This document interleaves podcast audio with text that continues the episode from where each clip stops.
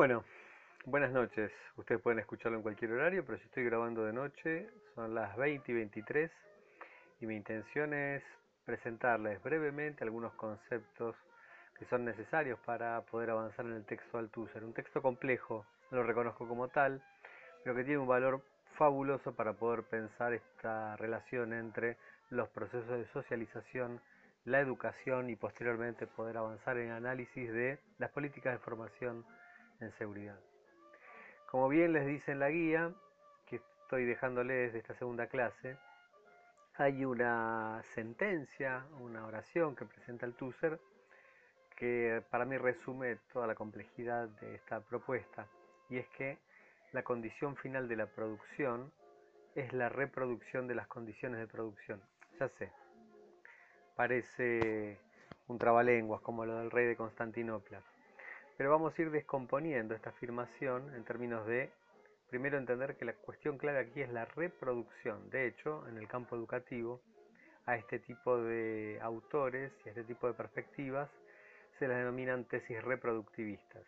¿Por qué reproductivistas? Justamente porque lo que de alguna manera están haciendo es apuntar a la función de reproducción de las condiciones de producción que tiene el sistema educativo. Pero no me quiero adelantar demasiado, sino es como empezar el tango por el chan chan. Así que ahora vamos a estos conceptos que ustedes tienen ahí en la guía, unas páginas arriba de este enlace. Para Marx, el proceso de producción implica una transformación de un objeto en producto a través de la actividad humana. Y esto es a través de la utilización de instrumentos de trabajo. Lo que vamos a poder diferenciar entonces entre un objeto cualquiera, por ejemplo, una piedra, y un producto, es que tiene que haber una actividad humana que lo transforme. Una cosa es una piedra, otra cosa es una punta de lanza, hecha por un tehuelche, pegándole la piedra y sacándole filo adecuado. Ahora, en esos elementos del proceso de producción, Marx va a señalar cuatro elementos centrales. Primero es el objeto, y el objeto hace referencia a la materia. La materia tiene dos niveles. Como ustedes pueden ver en el esquema, la materia puede ser bruta. Vamos a usar como ejemplo, creo que se los puse ahí, la construcción de una mesa, la vieja usanza de la carpintería. Hay una materia que es bruta, esto es una sustancia natural, el árbol, y una materia prima que es una sustancia modificada. Ese árbol, después de un procesamiento, se transforma en madera, que es el elemento básico que permitirá con los medios, la actividad humana, alcanzar el producto. El segundo elemento del proceso de producción justamente son los medios. Y los medios tienen dos niveles. En sentido estricto, son las cosas que se interponen entre el trabajador y el objeto. Por ejemplo, en este caso, un martillo, unos clavos, el serrucho, la cola de carpintero. Y los medios en el sentido amplio es todo aquello que habla de los medios estrictos, martillo, clavo, cola, serrucho, y además las condiciones materiales. Un taller, la luz, la radio prendida, la pava puesta en el mate, todo lo que es necesario para trabajar. Todos sabemos que sin mate no hay producción. El tercer elemento es la actividad humana. Esto es la cantidad de energía, la fuerza de trabajo que se requiere para hacer justamente esta transformación del objeto en un producto. Recuerden, ningún objeto es un producto en sí mismo, sino cuando hay una mediación de un proceso de producción. Y justamente el cuarto elemento es el producto final, que es el resultado del proceso de producción. Y una característica que nos interesa es que el producto tiene un valor de uso. Esto significa que ese producto viene a, de alguna manera, responder a una necesidad, tanto fisiológica como social. No creamos productos porque sí, no creamos productos sin sentido, sino que la creación de los productos viene a responder a una necesidad previa identificada por los actores sociales. Una de las cosas que aporta la visión de Marx, que es una visión realmente complejísima y de la que no pretendo más que dar lineamientos absolutamente básicos para poder pensar, tiene que ver con que en este proceso de producción participa el conjunto social.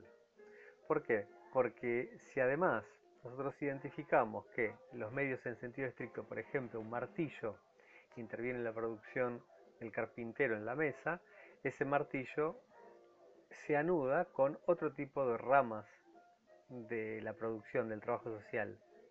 Por ejemplo, aquellas que tienen que ver con las fundiciones, porque el martillo tiene que ver con una aleación de metal. Entonces vemos que todas las ramas están interrelacionadas en la producción. Para poder producir una mesa, los medios de, en sentido estricto nos ponen en relación con otras cadenas de producción que a la vez cuando se produce un martillo seguramente la rama de división del trabajo que la produce seguramente utiliza una mesa construida por un carpintero. Y además en cada rama, carpintería, metalmecánica, ganadería, agricultura, cualquiera que se les ocurra, además de esa división específica en ramas, hay una división interna dentro del trabajo que es la división técnica.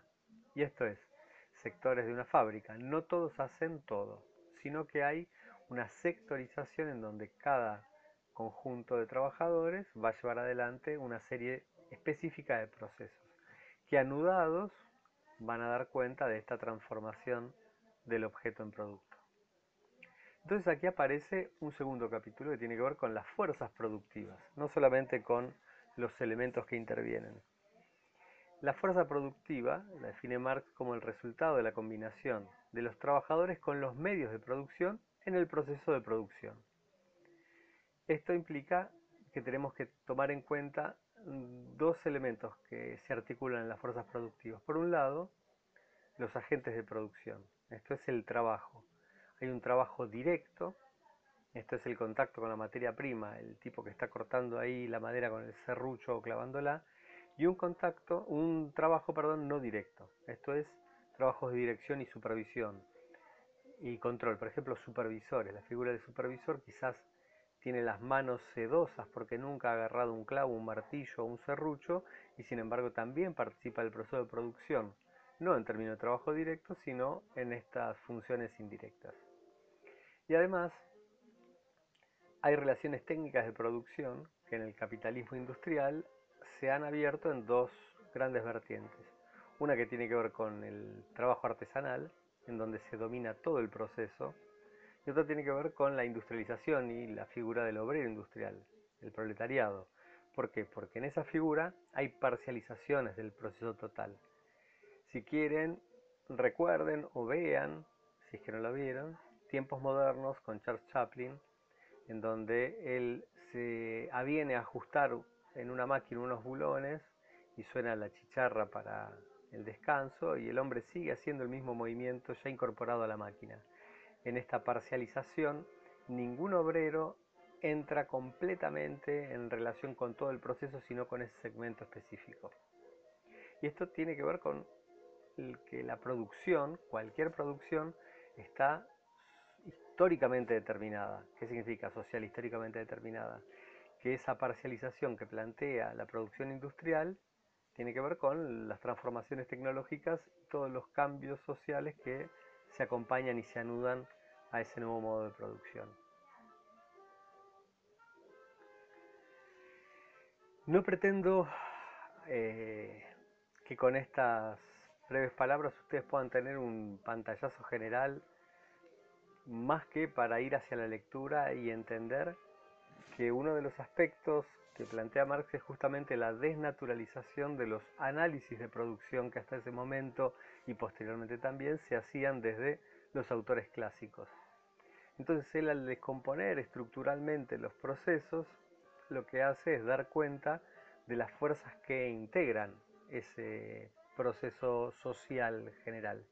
Y en ese proceso social general lo que aparece es que se pueden establecer tres niveles de agentes. Agentes de la producción, esto es la clase trabajadora, el proletariado. Agentes de la explotación, estos son los dueños del capital que intervienen en la producción a través de la dotación de su propio capital armado una fábrica, máquinas, estructura para el funcionamiento y que luego justamente ahí aparece la tensión en términos de quién se apropia con la ganancia y sabemos que es justamente el capitalista, el capital capitalista interviene con la inversión del capital y luego se apropia del resultado de ese producto, de esa transformación. Pero ¿dónde se genera la riqueza? ¿En el capital mismo? Y no, en los sistemas productivos la riqueza se genera en el trabajo De hecho, recuerden que cada vez que hay un paro, automáticamente salen todos los diarios a establecer la suma de lo que se perdió por la interrupción del trabajo. ¿Mm? ¿Qué deja esto de alguna manera en evidencia? Que son los trabajadores, mejor dicho, somos los trabajadores los que producimos la riqueza del mundo. Entonces vuelvo, agentes de la producción, agentes de la explotación y agentes de la represión. Los agentes de la represión serán aquellos encargados de llevar adelante las acciones por parte del aparato represivo del Estado de orden social y observancia del orden social, con la posibilidad de la utilización de la fuerza legítima, la violencia legítima, que es investida por el Estado. Estos son los puntos de inicio para una lectura compleja, entretenida y absolutamente transformadora de la propia cabeza. No significa que aquí van a pensar distinto ni van a entender cuestiones quizás que hasta este momento no conozcan o no hayan pensado, sino que van a ver un autor que tiene la capacidad de poner palabras a cuestiones que vivenciamos desde hace siglos.